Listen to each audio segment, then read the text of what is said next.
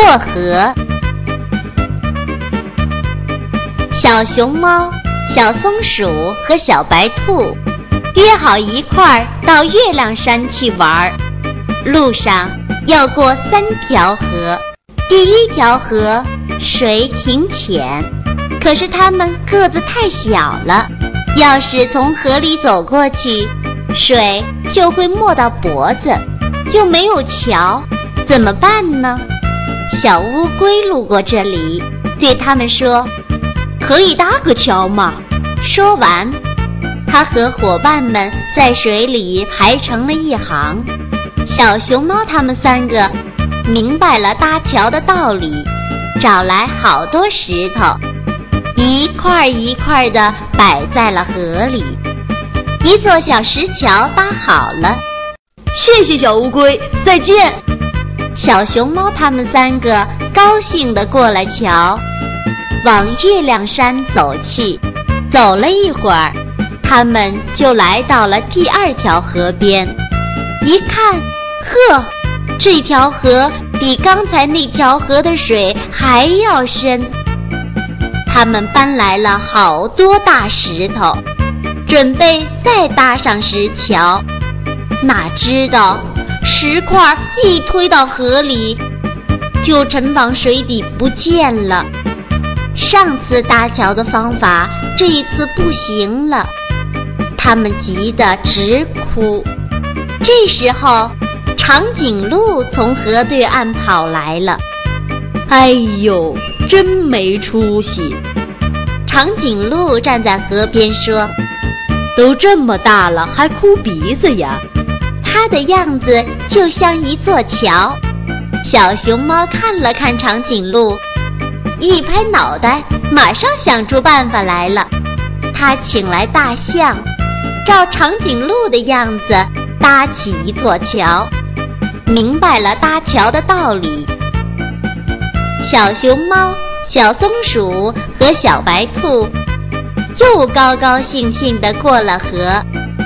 继续往月亮山走去，小熊猫他们三个走啊走啊，呵，月亮山就在眼前了。可是第三条河又挡住了上山的路，河水流得特别急，即使在水里堆上一座小山，也会被水冲走。小熊猫它们急得满头大汗，一个劲儿地眨眼。忽然，从山上传来一阵吱吱吱吱的欢笑声，原来是一群小猴儿要到河对岸的月亮山去。只见一只老猴爬到一棵大树上，用两只脚勾住树干。又伸出两只手抓住另一只猴子的脚，小猴子们一个抓住一个，像荡秋千似的摇荡起来，越荡越高，越荡越远。当最下面的猴子一把抓住河对岸的一棵大树时，河这边的老猴子松开了脚。很快也荡到了河对岸，看着猴子们全都荡到河对岸去了，小熊猫一拍脑袋，又有主意了。哎，我们可以在两座山中间拉根绳。小松鼠和小白兔一听，都拍手称好，这个主意太妙了。他们一起动手，很快就搓好了一根绳子。然后，他们又在绳子的一头拴块石头，使劲扔过河去。